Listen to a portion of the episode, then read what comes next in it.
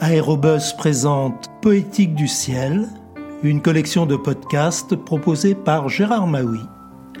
Bonjour, aujourd'hui j'ai choisi de vous lire un extrait du livre de Didier Dora, Dans le vent des hélices, dans lequel il raconte l'aventure des lignes aériennes Latécoère, puis de l'aéropostale.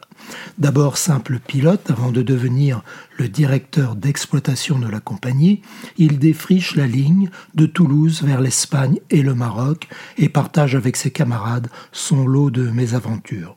Dans Le vent des hélices de Didier Dora a été publié aux éditions du Seuil en 1956. Désormais, chaque semaine, à tour de rôle, Dombray, Delrieux, Beauté et moi assurions le courrier. La fin de l'été 1919 fut douce et lumineuse. À part quelques inévitables pannes de moteur, rien n'affecta la régularité de ses premiers voyages. Chez Latécoère, l'optimisme régnait. Mais le début de l'automne se chargea de nous rappeler aux dures réalités. Des orages d'une violence inouïe éclatèrent en Espagne, provoqués par la rencontre de masses d'air froid et humide de l'Atlantique et d'air en provenance des zones subtropicales de la Méditerranée. Tandis que des cataractes tombaient du ciel, la tramontane soufflait à plus de 100 km heure des Pyrénées aux Corbières. Pris dans des vents irréguliers, en force et en direction, équipages et matériels furent mis à rude épreuve. Beauté fut contraint de poser l'avion du Maroc au sud du delta de l'Ebre. Le lendemain, Dombray connut le même sort.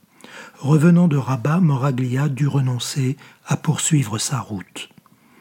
Je quittai Toulouse pour les dépanner.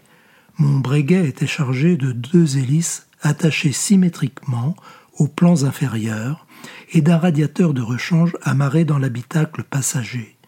Raymond Vanier s'inséra dans l'espace disponible et jusqu'à Barcelone, le voyage fut sans histoire.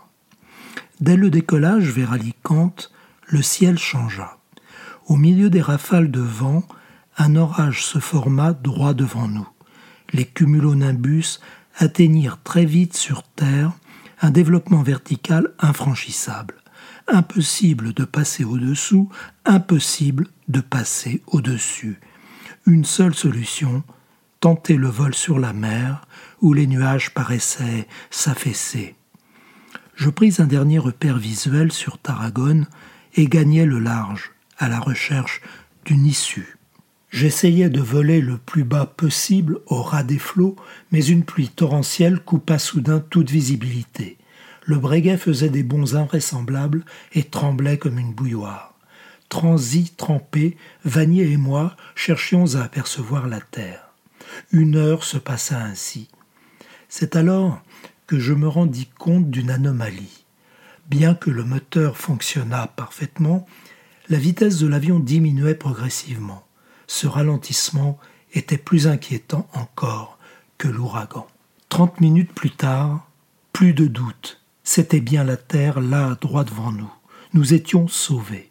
L'appareil aborda le littoral vers Sagunto, à une cinquantaine de kilomètres au nord de Valence.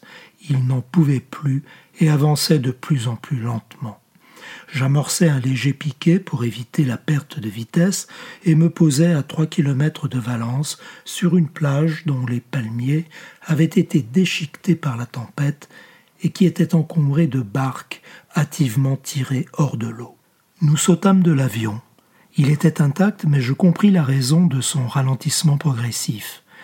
L'hélice avait été rongée par la pluie il n'en restait plus qu'une très faible partie, et c'était miracle que ce frêle morceau de bois ait pu propulser le breguet jusque-là. Après que des pêcheurs nous eurent aidés à amarrer notre appareil, menacé par les rafales, nous allâmes nous reposer dans l'unique hôtel de la petite plage. Vers minuit, des coups impatients ébranlèrent notre porte.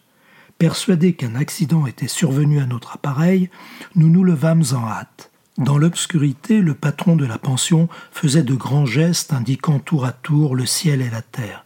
Il s'exprimait en espagnol avec la volubilité d'une personne dérangée en plein sommeil. Un avion est tombé près de Valence. Si, si, un autre, près de Valence. Ses occupants vous attendent à l'hôtel Suizo.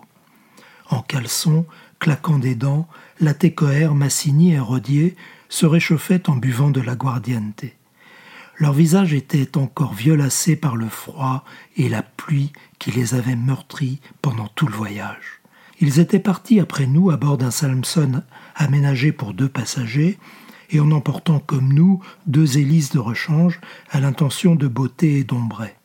Quelques minutes après le décollage de Voletaria, où l'avion s'était ravitaillé, Rodier, qui pilotait, avait trouvé la barrière nuageuse à laquelle nous nous étions heurtés la veille.